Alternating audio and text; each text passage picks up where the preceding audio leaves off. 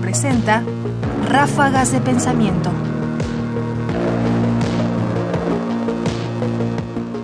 Vamos ahora con el de la Tita Avendaño. Romper el autoritarismo.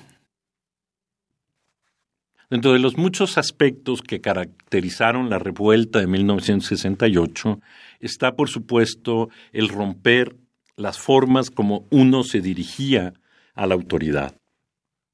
Los estudiantes abrieron la puerta a otra forma de hablar hacia las figuras que constituían el gobierno, la autoridad, etc.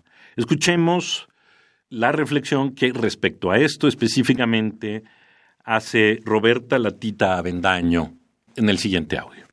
Se cantaba mucho, es Corona del Rosal, embotellado, Díaz Ordaz, güey, Díaz Ordaz, güey, eh, Jojo, Chimín, Díaz Ordaz, chin, chin, chin.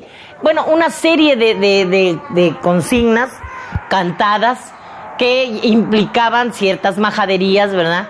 Por primera vez el pueblo sale y puede gritar ante lo, contra los funcionarios su real sentir las puertas del Palacio Nacional de Gobierno se abren y de sus puertas, en vez de salir una respuesta, en vez de salir una solución, vemos tanques saliendo. El, el gobierno ya esperaba esto. Tú te ibas a esperar la respuesta de tu presidente, que al ver que estabas ahí, que eras joven, que eras estudiante, que eras idealista, te iba a dar una respuesta, te iba a dar una respuesta adecuada porque tú no estabas pidiendo nada fuera de la razón, porque tú estabas luchando por algo en lo que creías y que te habían enseñado desde chico que era valioso.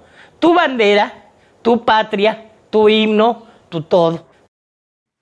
Escuchado 50 años después, ¿cómo nos dirigimos hoy a la autoridad? Cómo podemos hablar de nuestras autoridades, cómo podemos llamarlas a cuentas, cómo podemos exigirles, mostrarlas. Es un abismo respecto a lo que podría parecernos algo tan infantil como poderlas insultar, como poder decir lo que se pensaba. Pero parte de nuestra memoria consiste en recordar que eso tuvo un momento de ruptura, a partir del cual las cosas cambian y gracias a lo cual nuestro lenguaje, nuestra relación con la autoridad ha cambiado. ¿Qué tanto? ¿Qué tan significativamente?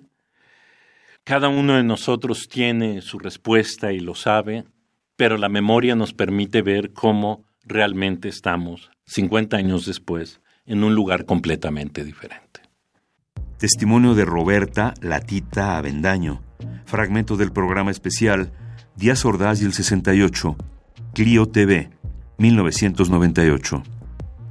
Comentarios: Ernesto Priani Saizó. Producción: Ignacio Bazán Estrada. Más información en la página ernestopriani.com. Busca el podcast en www.radiopodcast.unam.mx diagonal podcast.